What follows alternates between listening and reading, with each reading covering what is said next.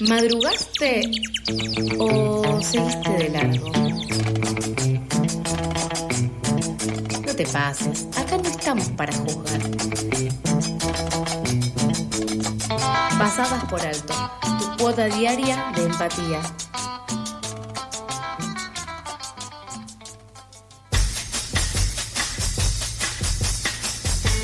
Seguimos en Pasadas por Alto y como le contaba, organizaciones y medios feministas denunciaron un allanamiento realizado ayer en el domicilio de la periodista riojana Manuela Calvo, en el marco del caso Arcoiris, un proceso judicial donde se denuncia el abuso sexual a una menor de cuatro años por parte de su abuelo paterno.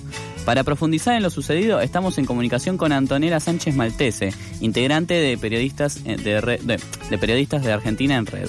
¿Cómo, ¿Cómo estás, Antonella? ¿Todo bien? Hola, Antonella, ¿me escuchás? Hola, sí, te escucho. ¿Cómo va? Quería preguntar... te va? Todo bien. Quería preguntarte cómo es la historia y el proceso judicial del caso Arcoiris que ustedes vienen denunciando desde hace ya varios años. ¿En qué estado está el proceso actualmente? Bueno, la verdad que es un caso súper complejo que nosotros venimos, como lo decís, denunciando ya hace mucho tiempo, por lo menos la denuncia judicial que hizo la mamá eh, de esta niña, eh, presuntamente abusada por su abuelo, esto es lo que se denuncia en realidad, eh, viene desde el 2018 y después hubo muchas causas judiciales y causas penales en el medio.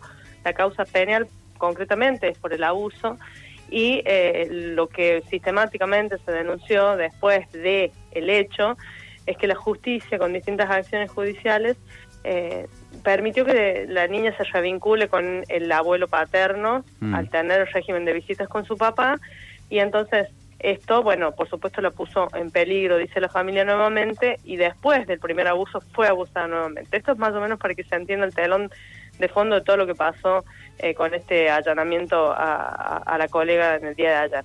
Claro. La verdad que eh, es, es muy preocupante lo que pasó, no solamente eh, eh, con la colega ayer, sino digo todo lo que viene pasando con esta causa judicial que ha tenido, y la familia lo viene denunciando, la familia materna eh, sistemáticamente ha tenido muchos retrocesos que lamentablemente tienen que ver eh, con en la no protección de la niña, no no resguardo el interior de la niña a través de distintas acciones judiciales, ¿no? Eh, Esto dice la familia, distintas acciones de los jueces de menores, de los fiscales, de las juezas, de los jueces ce- civiles y de las juezas penales. Sí, O sea que la verdad que es un, es un caso que bastante emblemático en nuestra provincia que ya además con estas cosas tiene ya este, un costado bastante escandaloso e inentendible.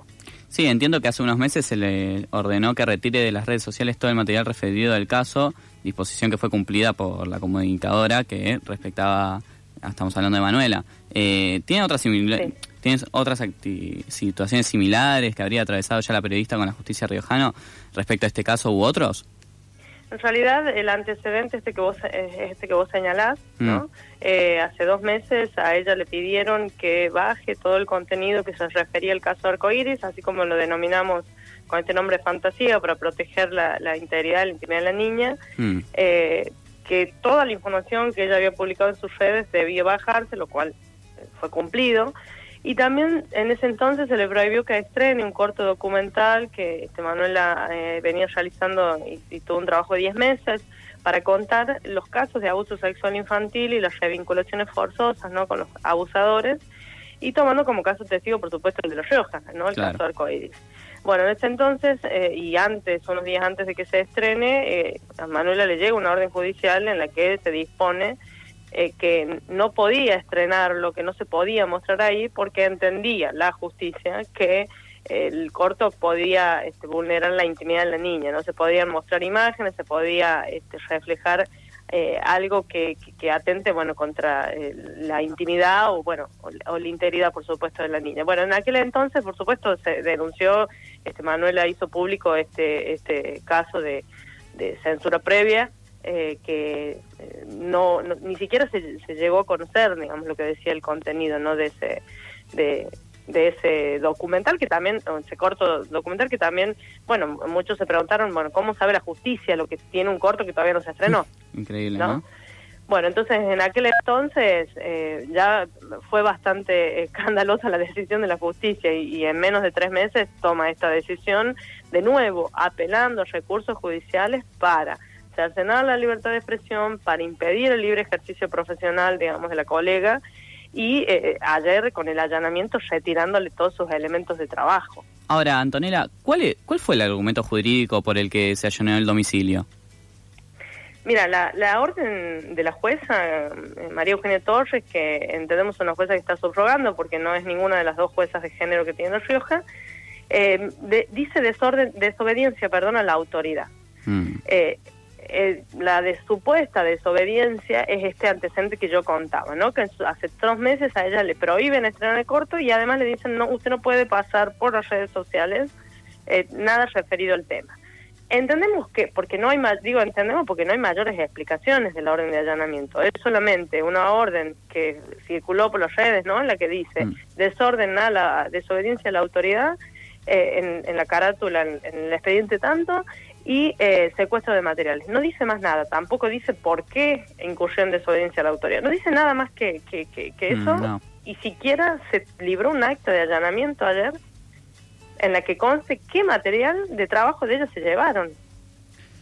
Manuela contaba, este, ayer decía, yo tengo, ella es realizadora audiovisual, tengo, decía mucho material eh, guardado, en discos guardados en los cajones, abrieron los cajones, se llevaron los discos de, archivo, porque bueno, todos sabemos quienes trabajamos en la comunicación, tenemos muchas veces guardado mucho material de archivo, no sé cuántos discos se llevaron, eh, no dejaron una constancia, un acta en la que yo pueda decir, bueno, mañana cuando vaya a la justicia voy a retirar cinco discos, tres pendrive, no, porque no se sabe qué se llevaron.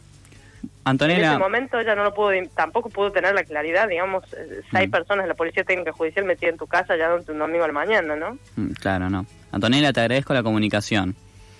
Gracias a ustedes por difundir esta información, porque sobre todo casi a 24 horas ninguna autoridad provincial se pronunció en esto que yo digo, no es contra Manuela, no es contra los y las periodistas de La Rioja, es contra el ejercicio de la profesión periodística y atenta gravemente contra la libertad de expresión en un sistema democrático y es inadmisible.